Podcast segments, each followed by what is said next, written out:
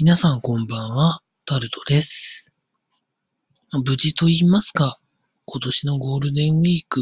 黄金週間、大型連休終わりました。例年よりもですね、外に出てか出出かけたなという印象です。まあ、最終日ですね、今日、途中からなんか雨が降ってきまして、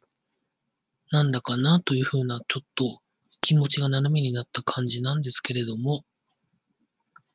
比較的出かけていろんなものを見たりとか、楽しませてもらったりとかしたので、結構楽しかったですね。明日からまたつまらないことを、